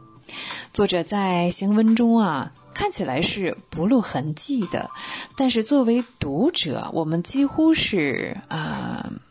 已经感受到了身临其境的感受到了西部的生活，啊，虽然呢，我们并没有接到什么暗示，也没有什么指点让我们要这样想，哎，自然而然的，我们也进入了这样一个境界。李娟呢，她依靠她个人哈对游牧生活多年的这个向往和体验，真的像一部摄像机一样，客观真实的呃记录下了真实事件和人物的以及外在的言行。虽然说啊，在他这种短文当中啊，写这个心理活动啊，什么内心独白啊，是没有很大段的。嗯，他只是客观的呈现出所见所闻，也就是说呢，他并没有从自己主观的啊去猜想，去刻意的塑造这个人物。嗯，说搞什么什么悬念啊这样的。呃，正是这一点呢，反而是非常的难得。无论如何哈，寒冷的日子是不是？既然它冷，就意味着冬天正在进行时，是吧？哎，是现在进行时，也就是说呢，它正在过去哦。啊，我们生活的四季的正常运转之中啊，嗯，其实寒冷啊，不是什么天灾，也不是晴天霹雳，也不是没有尽头的黑暗。它是这个行星的这个星球的一部分啊，也是万物已经接受的自然规则。像鸟儿远走高飞，还有呢虫蛹深眠大地，其他留在大地上的没有一个不备下厚实的皮毛和脂肪。包括像李娟啊，也是啰里吧嗦的穿了各种各样一层又一层的衣服啊。寒冷是痛苦不堪的，寒冷是理所应当的，那寒冷可以接受。啊，本期的今天读书，我们为大家推荐的是李娟的《冬牧场》。好，以上就是本期节目的全部内容，非常感谢您的收听，下期节目我们再会，怀卡托华人之声与您常相伴，再见。您正在收听的是怀卡托华人之声，调频立体声 FM 八十九点零，这里是新西兰中文广播电台节目。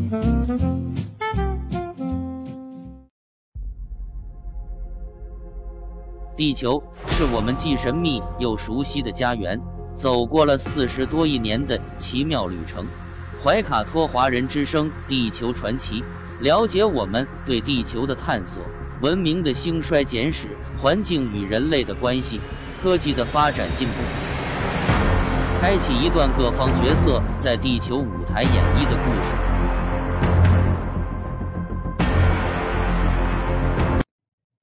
亲爱的听众朋友，大家好！新西兰周一的晚上，感谢您继续守候怀卡托华人之声，我是主持人小峰。本期节目，我们将要和听众朋友们一起来分享以下几个主要纪念日，他们分别是：一月二十日，本周五的二十四节气之一大寒；一月二十一日，本周六的除夕；和一月二十二日，本周末的春节。接下来，怀卡托华人之声的主播小峰就和您分享这一周精彩纷呈的节日。首先是一月二十日的大寒。大寒是二十四节气中的最后一个节气，也是北半球一年中最冷的时候。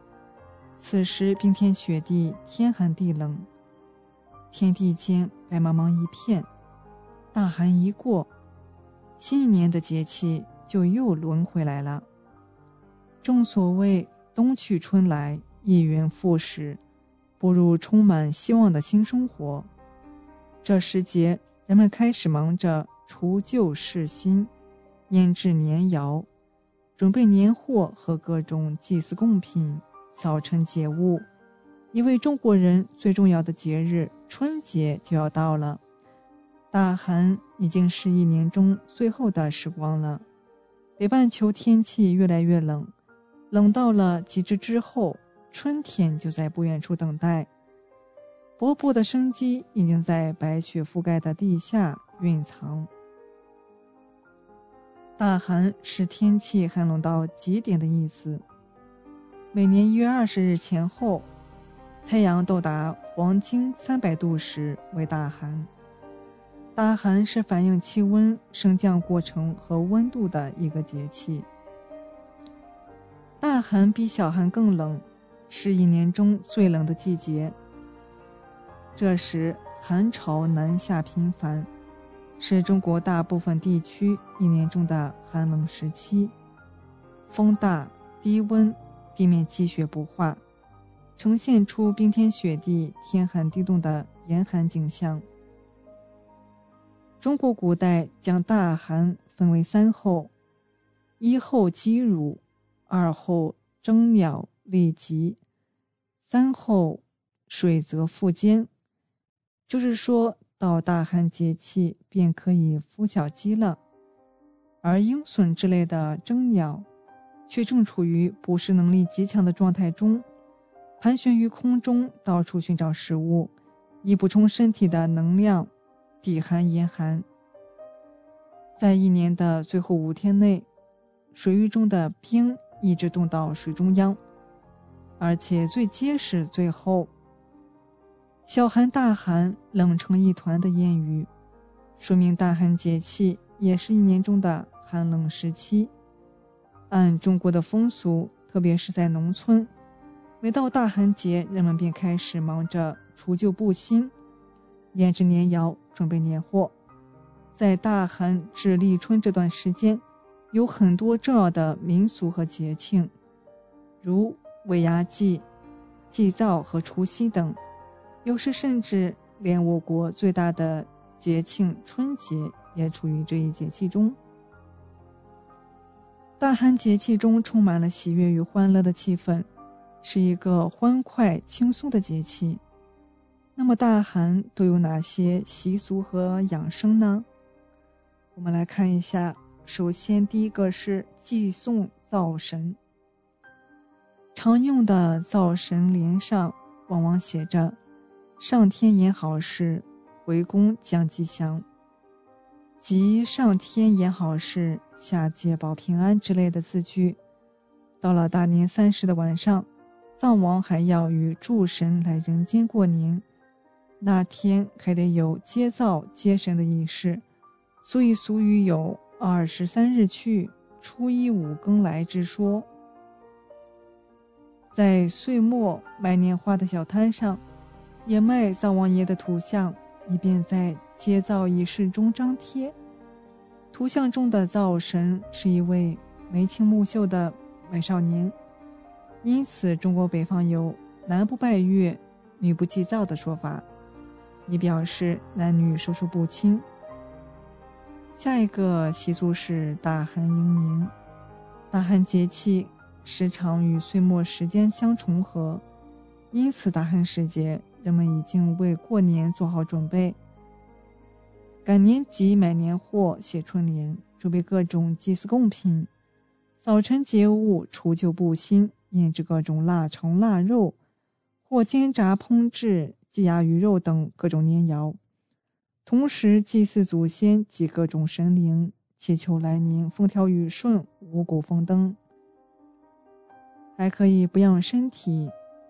冬季寒冷的天气，人容易患感冒。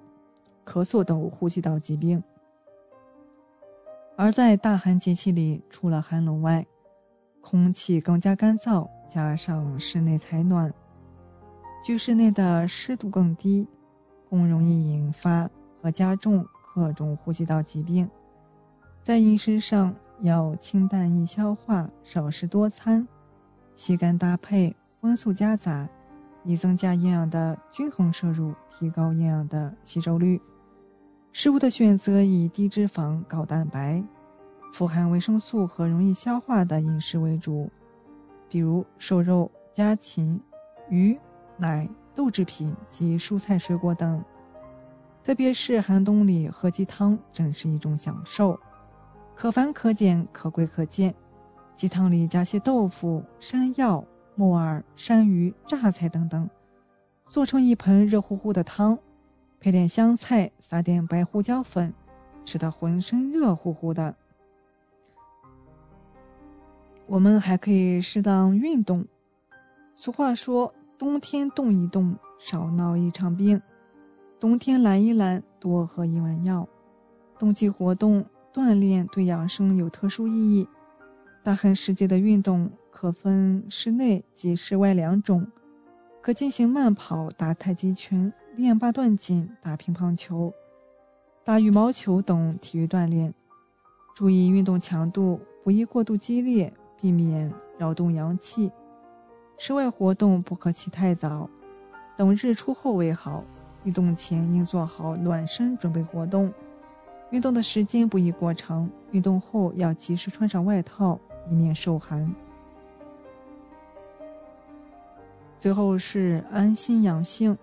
俗话说：“暖身先暖心，心暖则身温。”人的心神旺盛，气机畅通，血脉顺和，全身才能温暖，才能抵御严冬酷寒的侵袭。因此，在大寒时节，我们应安心养性，怡神敛气，保持心情舒畅。平时可进行一些适宜的活动。娱乐来放松身心，使体内的气血和顺，不扰乱机体内闭藏的阳气，做到正气存内，邪不可干。下一个节日就是一月二十一日的除夕了。除夕是农历的最后一天，也就是腊月三十或者二十九。除夕是我国重要的传统节日之一，早在西晋地方。《风物志·风土记》中就有记载，除夕与春节正月初一首尾相连，也就是春节前一晚。因常在历夏历腊月三十或二十九，故又称该日为年三十。一年的最后一天叫岁除，那天晚上叫除夕。除夕这一天，阖家欢聚。门前挂起红灯笼，吃年夜饭，贴春联，贴福字，贴窗花，挂年画，燃放烟花爆竹，祭祖守岁。神话传说中，蟋是一只四脚四足的恶兽，它身体庞大，凶猛异常，带给村民带来灾难。有一个聪明的孩子叫年。他带领村民赶走了西。后来人们都在每年的腊月三十守岁，以防西再回来。这一晚上，人们点起蜡烛或红灯，通宵守夜，象征着把一切邪瘟病疫驱走，期待新的一年吉祥如意。所以有“一夜连双岁，五更分二年”的诗句。一年年过去了，人们年年守岁，西再也没有回来过。受中华文化的影响，除夕也是汉字文化圈国家以及世界各地华人华侨的传统节日。二零零七年，除除夕以全国年节及纪念日放假办法正式成为中国法定节假日。二零一四年，除夕一国务院关于修改全国年节及纪念日放假办法决定进行调整。不再作为中国法定节假日。百节年为首，过年讲究多。春节是中国的传统节日，但中国地大物博，各地的春节都有着不同的习俗，各地习俗都是不一样的。要说起过年时的讲究，那就真的太多了，全国各地加起来一篇文章肯定是说不完的。就单说除夕夜的习俗也有很多，我们少说几个吧。来看第一个，除夕贴对联。在乡村贴对联可是孩子们最开心的事之一。吃过午饭就盼望着开始贴对联了，而分清楚上下联，那就是上学的孩子们最得意的事情之一。不过进了城之后，这个在除夕夜最开心的事，就被简化了很多。只有少部分人家坚持贴对联，大部分都是挂个招财进宝的装饰物，或者是贴一个福字就算了。还是真的怀念小时候在家里贴对联的时候，很多人议论最多的，现在过年没年味了。其实往往是我们自己忘了过年的那些事。我们还要吃除夕的团圆饭，除夕夜才是吃团圆饭的时候，而不是大年初一才吃。除夕是年的最后一天，这一天全家人相聚在一起，一直到新的一年，这才是完美的。而亲人曲季的除夕，坐满一张桌子，团团圆圆的吃上一顿饭，叫做年夜饭，也成了除夕夜的传统。各地的年夜饭可能会有一些差别，不过有一样我敢肯定都是不可或缺的，那就是一条鱼。年年有余，来年有余钱，有余粮，这本就是最简单的祝愿。虽然现在的生活条件越来越好，但这个习俗却很好的保留了下来。还有就是除夕的饺子，饺子是中国人的一种传统食物。并且被赋予了很多美好美好的寓意，像一些重要的节日吃饺子，一些重要的节气吃饺子，出远门要吃一顿饺子等等，这已经不是习惯，而是习俗了。在除夕的晚上，一家人团团圆圆的坐在一起，菜不用多好，但饺子不能少，看着饺子都能觉得特别温馨。小时候吃饺子，是希望吃到的。就是带钱币的饺子，虽然只能有一个，但我记事以来家里包饺子，总会多包几个带钱币的，希望在新的一年有美好的祝愿。下一个节日是一月二十二日的春节，本周末我们将迎来二零二三年的春节，农历正月初一，又叫阴历年。俗称过年，这是全球华人最隆重、最热闹的一个传统节日。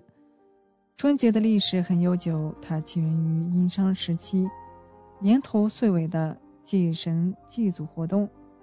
按照中国农历正月初一，古称元日、元辰、元正、元素、元旦等，俗称年初一。到了民国时期，改用公历，公历的一月一日称为元旦。把农历的一月一日叫春节。春节到了，意味着春天将要来临，万象复苏，草木更新，新一轮播种和收获季节又要开始。人们刚刚度过冰天雪地、草木凋零的漫漫寒冬，早就盼望着春暖花开的日子。当新春到来之际，自然要充满喜悦，载歌载舞的迎接这个节日。千百年来，人们使年俗庆祝活动变得异常丰富多彩。每年从农历腊月二十三日起到年三十。民间把这段时间叫做迎春日，也叫扫尘日。在春节前扫尘搞卫生，是我国人民素有的传统习惯。然后就是家家户户准备年货。年前十天左右，人们就开始忙于采购物品。年货包括鸡鸭鱼肉、茶酒、油酱、南北炒货、糖儿果品。都要采买充足，还要准备一些过年时走访亲友时赠送的礼品。小孩子要添置新衣新帽，准备过年时穿。在节前，要在住宅的大门上粘贴使用红纸写的新年寄语，也就是用红纸写成的春联。屋里张贴色彩鲜艳、寓意吉祥的年画。心灵手巧的姑娘们剪出美丽的窗花，贴在窗户上。门前挂大红灯笼或贴福字及财神、门像等，福字还可以倒贴，路人一念福到了，也就是福气到了。所有这些活动都是要为节日增添足够的喜庆气氛。春节的另一名称叫过年，在过去的传说中，年是一种为人们带来坏运气的想象中的动物。年一来，树木凋敝，百草不生；年一过，万物生长，鲜花遍地。年如何才能过去呢？需要用鞭炮轰。于是有了燃鞭炮的习俗，这其实也是烘托热闹场面的又一种方式。春节是一个欢乐祥和的节日，也是亲人团聚的日子。离家在外的孩子在过春节时都要回家欢聚。北方地区在除夕有吃饺子的习俗，取公岁交子之意；在南方有过年吃年糕的习惯，甜甜的、黏黏的年糕象征新年生活甜甜蜜蜜、步步高。待第一声鸡啼响起，或是新年的钟声敲过，街上鞭炮齐鸣，响声此起彼伏，家家喜气洋洋，新的一年开始了。男女老少都穿着节日盛装，献给家中的长者拜年祝寿。节中还要给儿童压岁钱，吃团年饭。初二、初三就开始走亲戚看朋友，相互拜年，道贺祝福，说些恭贺新喜、恭喜发财、恭喜过年好等话，祭祖等活动。节日的热烈气氛不仅洋溢着在各家各户，也充满各地的大街小巷。一些地方的街市上还有舞狮子、耍龙灯、演社火、游花市、逛庙会等习俗。这期间，花灯满城，游人满街，热闹非凡，盛况空前。只要闹到正月十五元宵节过后，春节才算是真正结束了。春节是汉族最重要的节日。但是，满、蒙古、瑶、壮、白、高山、哈尼、黎等十几个少数民族也有过春节的习俗，只是过节的形式更有自己的民族特色，更韵味无穷。春节和年的概念最初的含义来自农业，古时人们把谷的生长周期称为年，在夏商时代产生了。夏历以月亮圆缺的周期为月，一年划分为十二个月，每月以不见月亮的那天为数。正月数日的日子时称为岁首，即一年的开始也叫年。年的名称是从周朝开始的，到了西汉时才正式固定下来，一直延续到今天。但古时的正月初一被称为元旦，直到中国近代辛亥革命胜利后，南京临时政府为了顺应农时和便于统计，规定在民间使用夏历，在政府机关厂矿、学校和团体中实行公历，以公历的元月一日为元旦，农历的正月初一成春节。一九四九年九月二十七日，新中国成立，在中国人民政治协商会第一届全体会议上，通过了使用世界上通用的公历纪元，把公历的元月一日定为元旦，俗称阳历年。农历正月初一通常都在立春前后，因而把农历正月初一定为春节，俗称阴历年。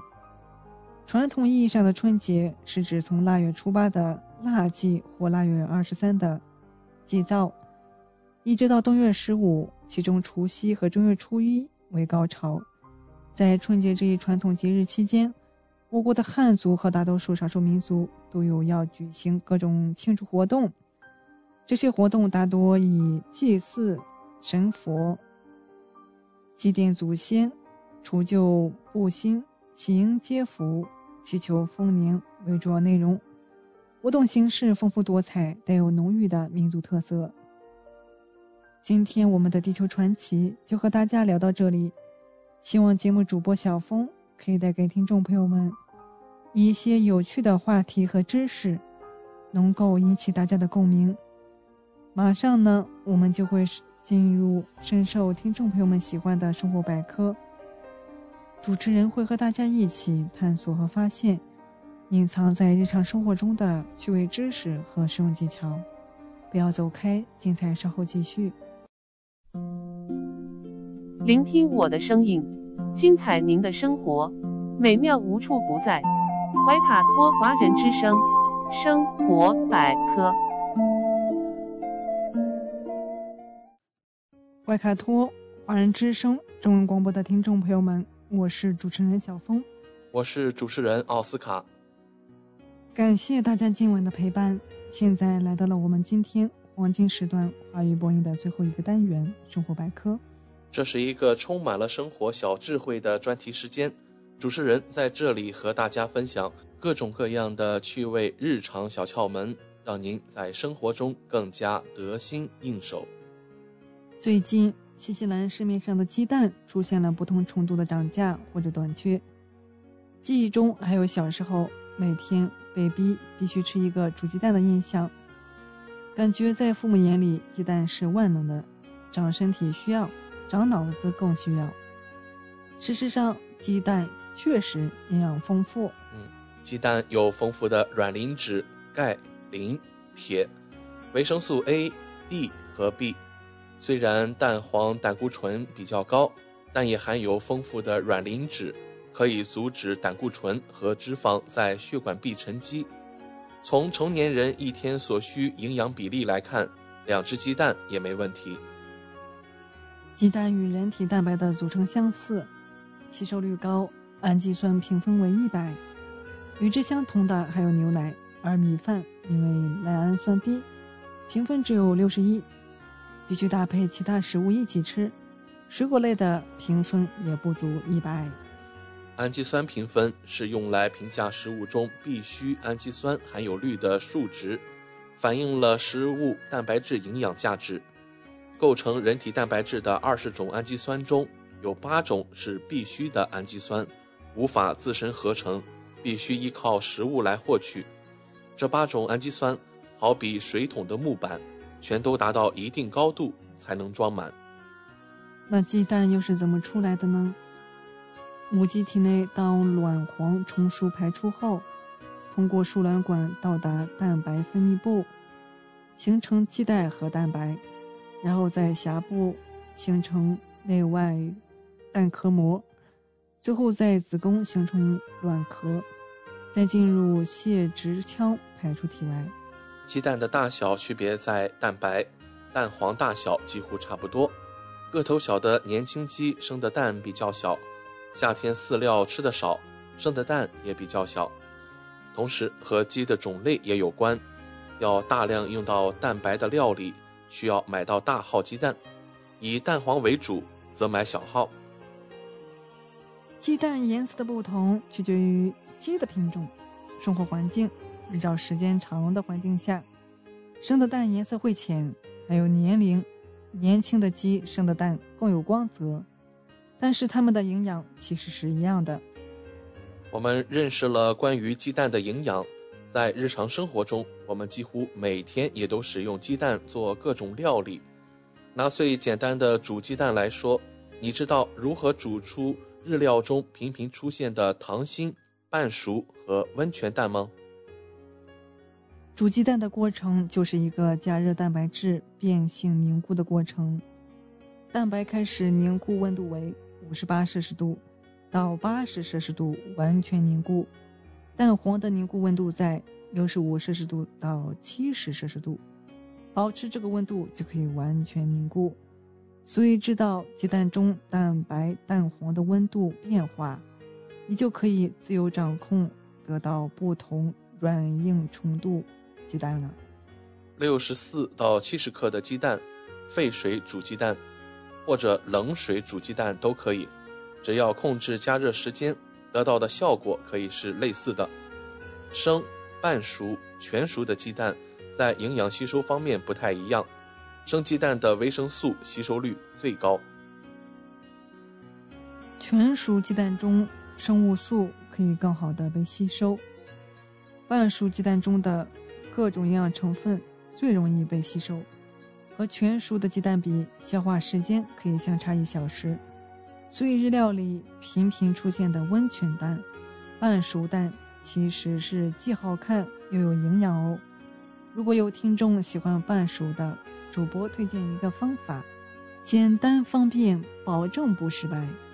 嗯，我们共同来看一下：冰箱取出鸡蛋六十四到七十克，水沸后放入，煮两点五分钟，然后保温十到二十分钟左右，再冷却。煮鸡蛋时，鸡蛋温度由外向内迅速升高，蛋白部分要明显高于和快于蛋黄部分。因此，蛋白比蛋黄先完全凝固，而温泉蛋在六十五摄氏度到七十摄氏度要保持二十到三十分钟，这个温度正是蛋黄凝固的温度，但又比蛋白完全凝固的八十摄氏度要低，所以蛋黄半熟，蛋白半凝固，蛋白比蛋黄要软。需要注意的是，做温泉蛋和半熟蛋必须使用新鲜鸡蛋。如果担心有沙门氏菌污染的话，就要把鸡蛋煮熟、煮透。煮好的鸡蛋马上放在冰水里冷却，或者冰箱冰室内五分钟，迅速降温。剥壳时尽量敲得碎一些，也可以在流水下操作，会比较容易剥。现在也有很多方便的商品。比如鸡蛋上打洞的工具，方便剥壳；和蛋一起冷水煮的计时器，通过变色来显示蛋黄的软硬程度。今晚生活百科，我们分享几种鸡蛋的神仙吃法。其实煎炒之外，鸡蛋还能这样做：煎蛋、炒蛋、蒸蛋、煮蛋等等。鸡蛋在烹饪界有无法撼动的地位，既可以做主角，也可以在面包。蛋糕、油炸食品的外衣里做配角，煮了那么多鸡蛋，当然也不能白白浪费。鸡蛋用来配饭或者面包或者拌沙拉都是很和谐的。做日式酱蛋，味淋、酱油、糖、酒按二比二比二比一的比例混合，煮沸以后挥发酒精，最后将蛋和酱汁混合放冰箱保存。如果不愿意剥壳，也可以类似煮茶叶蛋的做法，敲碎浸泡。吃的时候一切为二，用勺子完美取出。鸡蛋三明治也很便捷，鸡蛋切碎，撒上胡椒盐，拌上蛋黄酱，夹在涂了黄油的面包中间，一切为二就完成了。各位听众，我们要知道，母鸡生一颗蛋很辛苦。从卵巢排出成熟的卵黄到排出体外，总共需要花二十四小时。大家吃的时候更应该珍惜每一颗蛋，避免浪费。日常生活中，每天陪伴我们的还有家里的菜板，又叫砧板，是一个家家户户都有一个的厨房必备产品。我们每天炒菜做饭的时候都要用到砧板，但是超市里卖的几乎都是工厂里加工的，可能还有很多的工业物质对人体有很大的害处。所以，如果是家里新买的砧板，一定要经过清洗消毒以后才能够使用。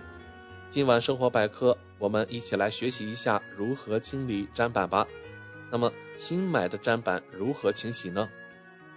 首先，砧板在买回家以后，要用开水进行清洗，因为砧板在从工厂里出来的时候，要被打上一层蜡，这层蜡是保护砧板表面的。所以说要用开水把它洗掉，另外冲洗后还要弄一盆浓浓的盐水浸泡。盐是可以用来吸潮的，用盐水浸泡以后可以防止整个砧板开裂。处理完以后，还可以给砧板弄一层保护层，把家里的食用油烧开，然后均匀的涂抹在上面，让砧板能够充分的吸收。等快干了以后。用清水一洗就可以了。新买的砧板该如何消毒呢？可以用烫洗，用硬一点的刷子先清洗一遍缝隙跟表面，然后再用开水烫。醋也是一个好工具。在家里吃鱼的话，切过鱼的砧板会有很大的腥味，这个时候只需要弄一些醋倒在上面，清洗一下，然后在阳光下晾干就可以了。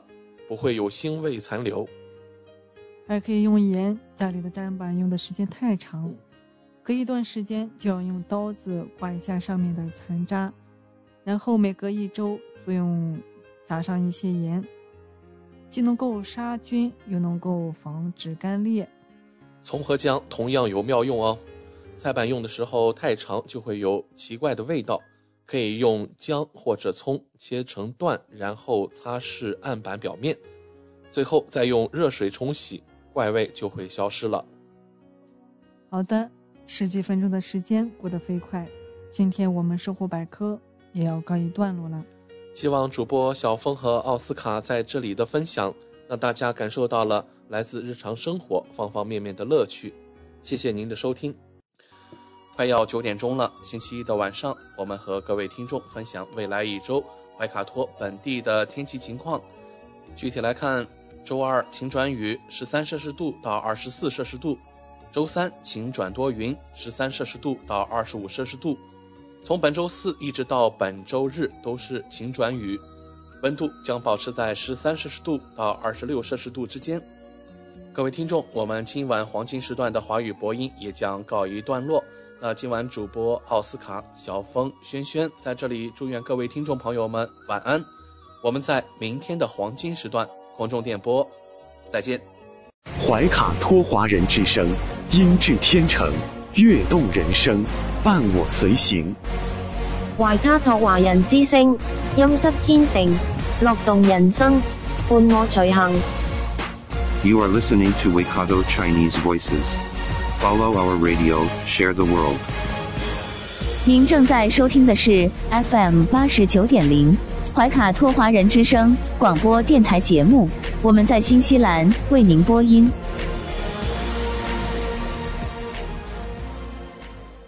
Thanks for listening to this Free FM podcast. If you want to hear more content like this, you can support Free FM via Patreon. Head to patreon.com slash freefm89 to find out more.